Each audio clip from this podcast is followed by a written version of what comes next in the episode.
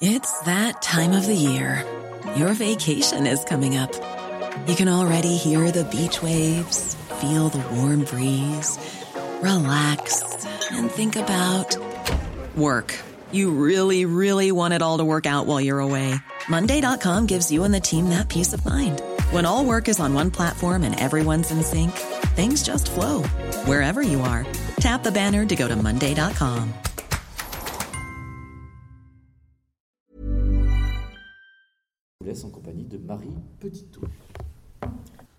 Bonsoir. Euh, bon, J'espère qu'il vous reste un petit peu d'énergie et que vous n'avez pas trop froid. Euh, je suis ravie d'être là ce soir. C'est la première année pour moi. Euh, donc vraiment, merci beaucoup. Merci pour l'invitation. Et surtout pour vous parler d'un sujet qui me- qui m'anime beaucoup, qui me tient à cœur. En fait, je me suis beaucoup intéressée aux passions des têtes couronnées et aux passions pas amoureuses, quoique si aussi, mais au goût intellectuel. Donc j'ai consacré à ça mon premier ouvrage. Et j'avais laissé un petit peu Napoléon Ier de côté pour euh, en parler à mes abonnés et donc à vous ce soir.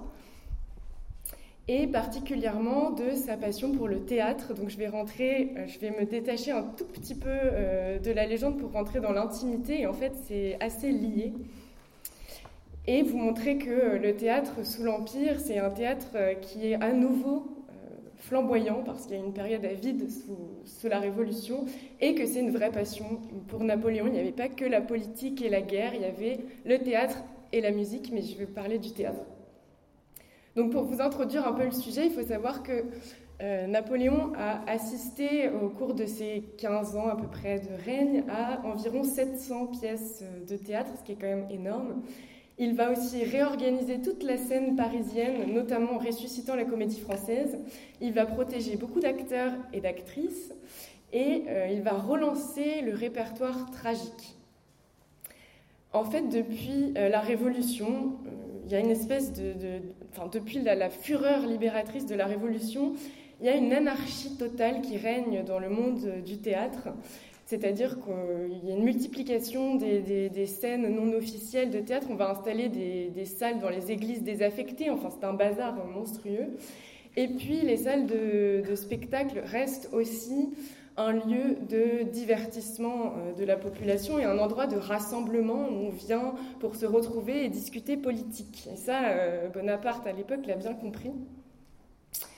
Et donc, euh, il veut en fait redonner l'éclat de la scène théâtrale française tout en s'en servant pour euh, sa politique, parce qu'il a compris aussi que euh, ces rassemblements populaires dans les salles de théâtre, c'est une menace pour le nouveau régime et c'est aussi une nuisance pour la qualité de l'art théâtral qui lui tient beaucoup à cœur. Donc il va remettre de l'ordre, c'est la première chose qu'il fait, il remet de l'ordre dans toute cette pagaille.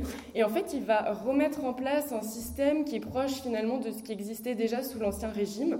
Il va y avoir plusieurs ordonnances, décrets, etc., qui vont aboutir au décret du 8 juin 1806 qui réorganise la scène parisienne pour près de 70 ans, donc c'est quand même colossal.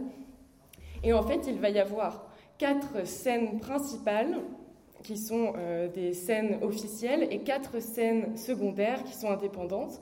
Donc il réduit considérablement le nombre de scènes de théâtre et surtout, euh, il veut redonner son importance à la comédie française euh, qui s'est installée au théâtre français dans la salle Richelieu du Palais Royal parce qu'à l'époque la comédie française n'est plus que l'ombre d'elle-même. hein. Les, acteurs avaient été interdits de, jouer incarcéré sous la Révolution, puis libéré mais complètement ruiné. Donc euh, il, il ressuscite un peu toute cette troupe, euh, notamment en les sollicitant constamment pour donner des représentations et en louant euh, une loge à l'année dans la salle Richelieu, par exemple.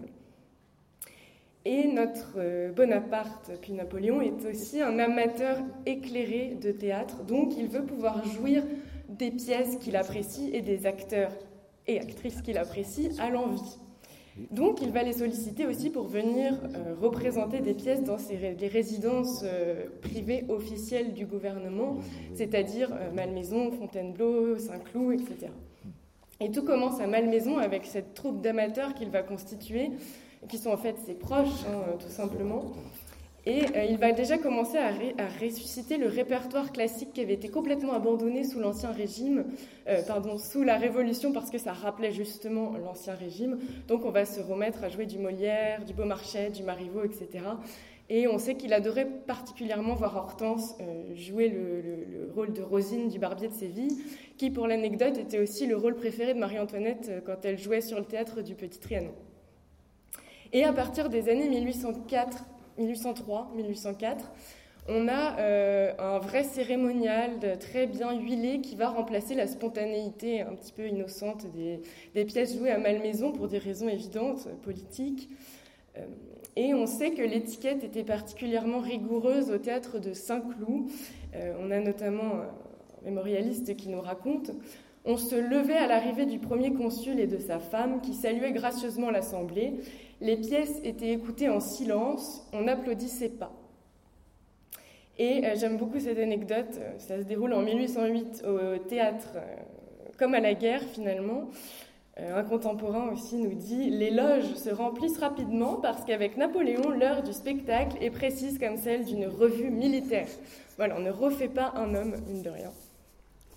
Et euh, parfois, euh, ces, soirées théâtrales sont pimentées d'incidents un peu cocasses, notamment la soirée du 22 juin 1806 au théâtre de Saint-Cloud. il fait une chaleur absolument accablante, donc pas comme ce soir.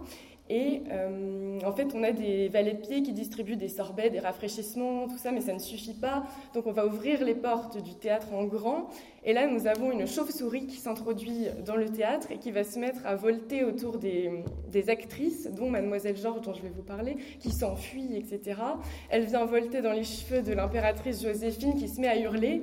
Et on a euh, notre euh, Napoléon qui est là, mort de rire, en fait, qui se satisfait de ce spectacle finalement très spontané. Voilà, j'aime beaucoup cette anecdote.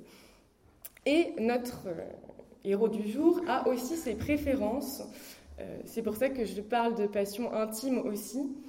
Notamment, euh, en fait, son goût pour le néoclassicisme et sa grande connaissance des hommes de la pâte humaine, on peut dire, le porte naturellement vers la tragédie. Et pourquoi la tragédie? Parce qu'en fait, et là c'est important et c'est là où ça rejoint euh, la politique et la légende, c'est qu'il veut que les tragédies aient du sens, donc pas n'importe quelle tragédie, il veut qu'elles permettent de créer des héros, euh, d'élever l'âme euh, de la population tout en la divertissant. Et qui est-ce qui est passé maître dans l'art de donner vie à des héros antiques tout en les modernisant? C'est Corneille, ça reste Corneille. Donc il ressuscite vraiment le répertoire tragique classique et il dira même à Lascas à Sainte-Hélène, au sujet de Corneille, S'il vivait, je le ferais prince. Et il y a aussi une citation que j'aime beaucoup qui explique vraiment pourquoi il aime la tragédie et en quoi ça participe à sa politique.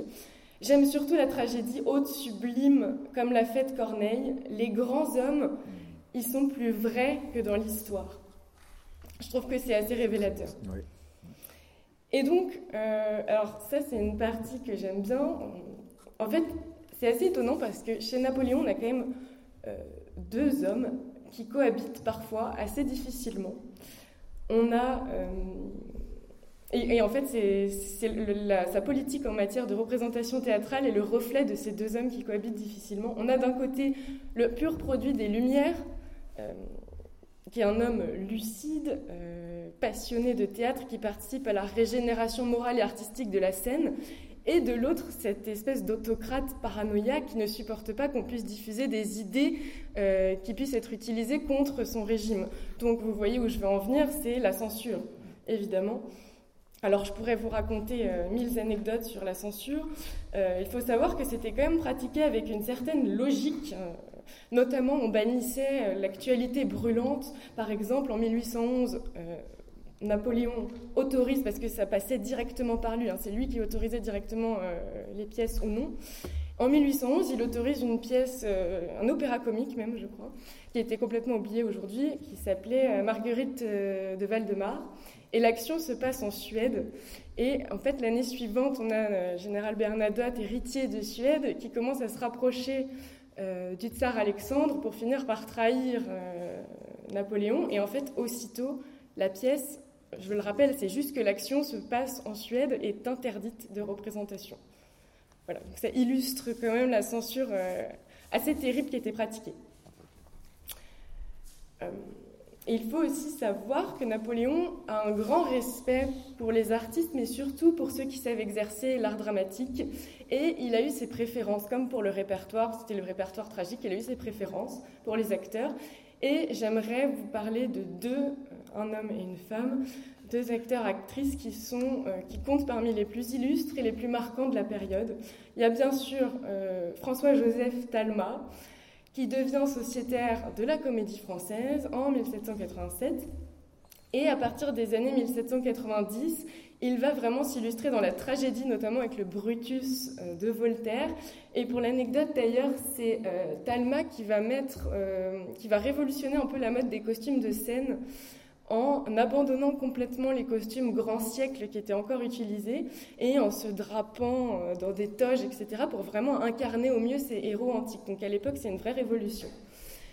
Et euh, c'est vraiment lui qui remet l'antique à la mode, autant dans les costumes que dans le répertoire. Et donc on a un acteur talentueux qui exerce la tragédie et qui euh, joue avec une intensité extraordinaire des héros antique. Donc évidemment, euh, il était écrit que Napoléon allait s'intéresser à lui. Et en effet, ce sera son acteur favori jusqu'à la fin de l'Empire.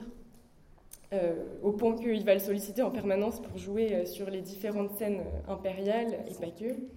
Et il y a une vraie relation de confiance qui va s'instaurer entre eux, de sorte qu'il va le convier régulièrement, comme il le fait par exemple avec le peintre David, à venir partager son repas pour pouvoir échanger sur les questions d'art dramatique. Ça montre qu'il s'y intéressait profondément. Et nous avons donc un personnage que j'adore parce qu'elle a eu une vie absolument extraordinaire, qui est le pendant féminin euh, de Talma sur la scène à l'époque, qui est euh, la grande tragédienne Mademoiselle Georges, qui est donc née Marguerite Weimer en 1787, donc au moment où Talma rentre à la Comédie Française, donc ils ne sont pas du tout de la même génération, elle est beaucoup plus jeune. Elle, a été, euh, elle est née dans une famille d'artistes euh, à Amiens. Euh, son père est chef d'orchestre, directeur de théâtre, sa mère joue dans les théâtres de son père, son frère est violoniste, etc. Donc elle baigne vraiment dans l'univers du théâtre. Elle a ses premiers rôles à 5 ans, elle va développer un talent extraordinaire. Et en 1801, on a Mademoiselle Recourt, qui est une actrice célèbre de la comédie française, qui débarque à Amiens. Et à l'époque, notre euh, mademoiselle Recourt est âgée de 45 ans à peu près, donc euh, elle se dit, avant d'être tout à fait périmée, elle aimerait bien se trouver une remplaçante digne de ce nom à former. Et elle voit Marguerite euh, Weimer jouer. non, elle se dit que c'est un diamant brut absolu, donc elle ramène avec elle à Paris pour la former. Et donc là, elle arrive, Marguerite, dans la salle Richelieu de la Comédie Française. Elle découvre cet endroit extraordinaire, les répétitions. Elle rencontre Talma, qui est à l'apogée de sa carrière, qui va devenir son mentor, etc. Et elle travaille d'arrache-pied pour sa première, qui a lieu le 29 novembre 1802. Elle a 15 ans, elle joue dans l'Iphigénie. Et c'est un triomphe absolu. On, salue vraiment son jeu vrai, puissant, original euh, et aussi sa plastique parce qu'on disait qu'elle avait l'air d'une déesse antique avec sa peau d'albâtre, ses cheveux bruns, sa nuque magnifique, etc. Et donc évidemment, ça pique la curiosité d'abord de la famille Bonaparte qui vient la voir, elle devient la maîtresse de Lucien, etc. Et puis bon, au bout d'un moment, Bonaparte se dit, ça fait des semaines qu'elle fait ça le comble, euh, j'aimerais bien venir euh, voir ce qu'il en est. Donc il vient la voir en décembre 1802 et il est absolument conquis. Et euh, pendant ce temps, il, il, revient la voir plusieurs fois. Mademoiselle Georges continue ses succès, elle devient vraiment la reine des planches en jouant Phèdre de Racine en février 1803. Et en octobre 1803 arrive l'invitation. Quelle invitation? Eh bien, une invitation de Bonaparte à venir le voir à Saint-Cloud, toute seule. Donc, bon, euh, elle est loin d'être stupide, elle sait très bien ce qui l'attend. Et quand elle accepte, parce qu'elle accepte, elle y va, se passe ce qui doit se passer. Et donc, la liaison entre Bonaparte et Mademoiselle Georges commence à ce moment-là. On est au mois d'octobre 1803 et va durer six mois jusqu'en mars 1804. Et en fait, ils se retrouvent aux Tuileries dans un appartement secret. Bon, ça devient vite un secret de Polichinelle, mais enfin, admettons. Euh, un appartement qui est gardé par le mamelouk de Bonaparte, donc, voilà, qui empêche Joséphine de venir voir ce qui se passe, même si elle est totalement au courant. Et pendant que pendant que Joséphine pleure, on a Bonaparte qui batifole, et je dis batifoler euh, parce que c'est vraiment le cas en fait. Il a l'air d'un adolescent euh, enamouré. On le voit jouer à cache-cache derrière les rideaux de l'appartement, se percher sur l'échelle pour déclamer des vers, etc. Sauf que, euh, en réalité, leur relation se tend assez rapidement. Pourquoi? Parce que notre Bonaparte n'aime pas tellement les femmes euh, indépendantes. Et mademoiselle Georges tient plus que tout à sa liberté, donc il y a des disputes fréquentes parce que euh, Bonaparte s'agace de voir que euh, elle a des admirateurs, etc., les solliciter, tout ça. Et puis mademoiselle Georges n'en peut plus d'être suivie par des espions de Bonaparte, etc. Et il y a quelque chose que Bonaparte aime encore moins que les femmes indépendantes, c'est le scandale. Or, en février 1804, il se passe un événement. Euh, en fait, euh, Bonaparte s'évanouit dans les bras de sa maîtresse, donc la légende, je pense, transformera ça en crise d'épilepsie euh, terrible, mais il s'agissait sans doute juste d'un épuisement. Sauf que bon, il se réveille et là, il voit pencher sur lui les têtes de Joséphine, de ses valets, de ses ministres. Donc voilà, humiliation suprême. Et bon, il y a un petit refroidissement dans leur relation. Et à ce moment-là, la politique euh, s'en mêle, c'est-à-dire que euh, c'est le moment où il remet euh, sur le devant de la scène ses projets de conquête de l'Angleterre et finalement leur relation s'étiole et s'éteint, en tout cas leur relation amoureuse s'éteint en mars 1804. Et j'aimerais quand même vous parler d'une année particulière que j'aime beaucoup.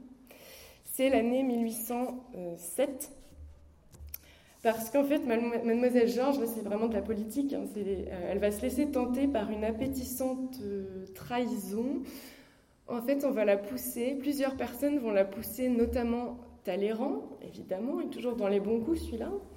Il va la pousser à signer un contrat avec le théâtre de Saint-Pétersbourg, euh, un contrat assez mirobolant, on parle de 60 000 roubles, ce qui équivaut en fait à peu près à l'époque à faire x10 par rapport à son salaire à la comédie française, plus un salaire officieux pour la mission dont on l'a chargé, c'est-à-dire de euh, séduire le tsar et euh, de lui ouvrir les yeux sur la politique euh, chimérique que mène Napoléon. Donc évidemment, elle accepte. En 1808, elle arrive en Russie, elle va y rester cinq ans. Et donc, comme prévu, elle déchaîne les foules en Russie, elle séduit le tsar. Il va d'ailleurs jusqu'à lui faire copier et fabriquer euh, de toutes pièces la, donc la copie d'un diadème qui avait appartenu à sa grand-mère Catherine II. Donc euh, imaginez le dépit quand même euh, de Napoléon d'abord de voir l'étoile de la comédie française qu'il a ressuscitée, il tenait à ce qu'elle joue en France, se faire la malle et en plus sa fureur de voir qu'elle ne perd pas une occasion de le dénigrer aux yeux du tsar. Bon, du coup, en 1812, les armées impériales envahissent la Russie, les Français ne sont plus du tout les bienvenus. Donc mademoiselle Georges euh, se met à être insultée euh, lors de ses représentations au théâtre. Ensuite, on a la débâcle de la Grande Armée, etc. Et en 1813, euh, mademoiselle Georges quitte la Russie, elle va passer par la Suède, Dresde, etc. Et arrive un ordre impérial. C'est notre Napoléon qui la réclame à nouveau au théâtre français. Donc c'est étonnant parce qu'à ce moment-là, il est quand même assez peu rancunier, euh, il faut dire. Il lui rend tous ses droits au théâtre français, il la supplie quasiment de rejouer les grands rôles euh, tragiques. Et donc ça montre quand même à ce moment-là que, euh, au-delà de cette amourette qu'il a eue pour la femme, c'est vraiment l'actrice qu'il admire et dont il a besoin pour servir sa politique et pour servir la renaissance de la scène française. Voilà, donc bon, Mademoiselle Georges enchaînera les succès euh, jusqu'à l'exil à Sainte-Hélène et va connaître encore moult euh, mésaventures, mais euh, le sujet de ce soir c'était Napoléon et le théâtre, donc je vais m'arrêter là. Voilà, merci beaucoup.